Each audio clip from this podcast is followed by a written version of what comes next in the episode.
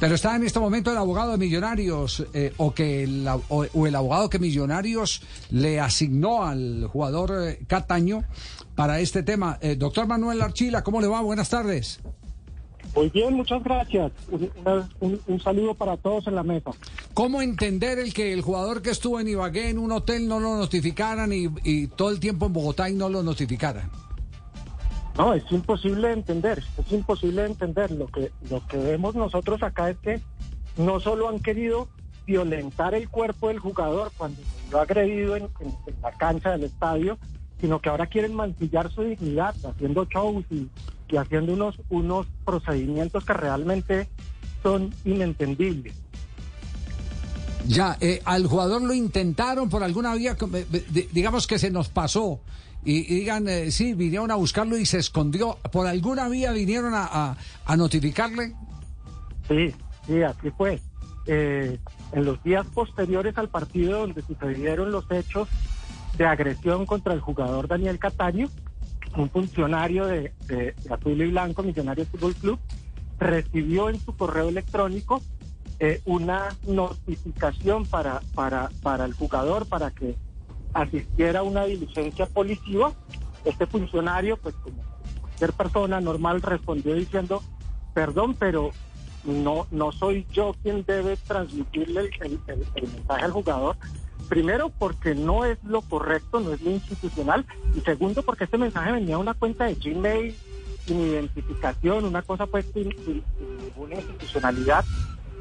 Eh, pero este funcionario muy acucioso y muy, y muy diligente respondió ese correo electrónico diciendo, por favor, comuníquense con el correo de notificaciones de millonarios y se lo, se lo, se lo indicó.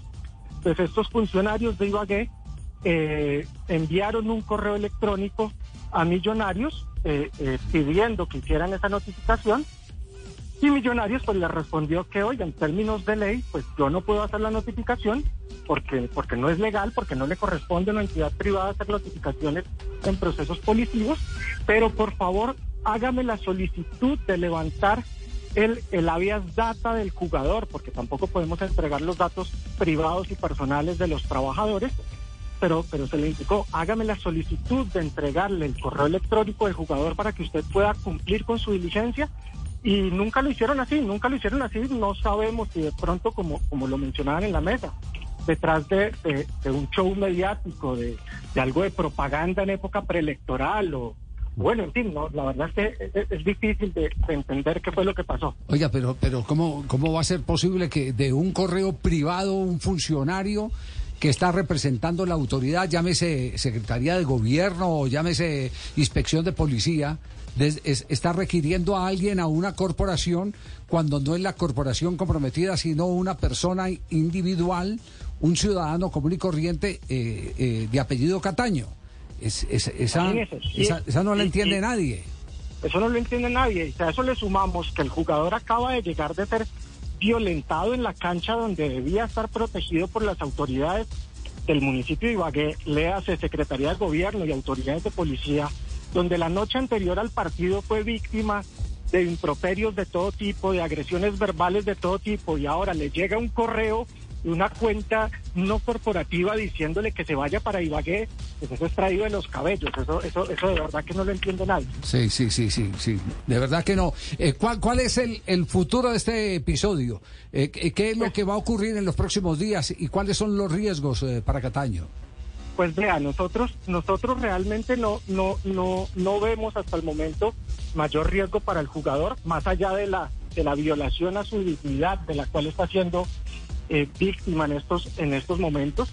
Eh, creemos que, creemos que, que actuó no ni siquiera en, legítima defensa, sino simplemente eh, inmovilizó al hincha que lo, que lo violentó porque los policías no fueron capaces de hacerlo. Y cuando él lo inmovilizó y llegó la policía, se retiró, se retiró del lugar. Entonces, realmente no vemos que contra el jugador pueda proceder nada. Lo que sí estamos eh, evaluando, por supuesto que sí, es si detrás de este episodio también amerita iniciar acciones eh, disciplinarias e incluso penales porque vemos un actuar sospechoso de la administración municipal, un, actuar que no se compadece con los hechos. Aquí no han sido solidarios con la víctima. Es, es muy curioso ver cómo las acciones de la administración parecen sobreactuadas, pero por otro lado las omisiones, las omisiones de protección pareciesen casi que premeditadas.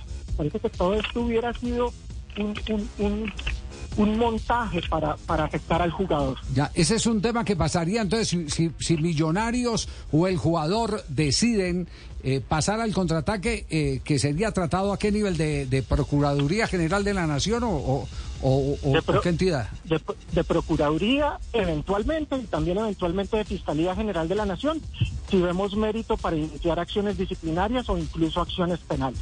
Doctor Archila, muy amable, nos queda supremamente claro el, el asunto. Muchas gracias, muchas gracias por escucharme y sobre todo quiero dejar el mensaje de que pues, los jugadores y los ciudadanos en general pues no pueden ser violentados por las por las autoridades quienes están llamadas a protegerlos en su vida, en su honra y en sus derechos.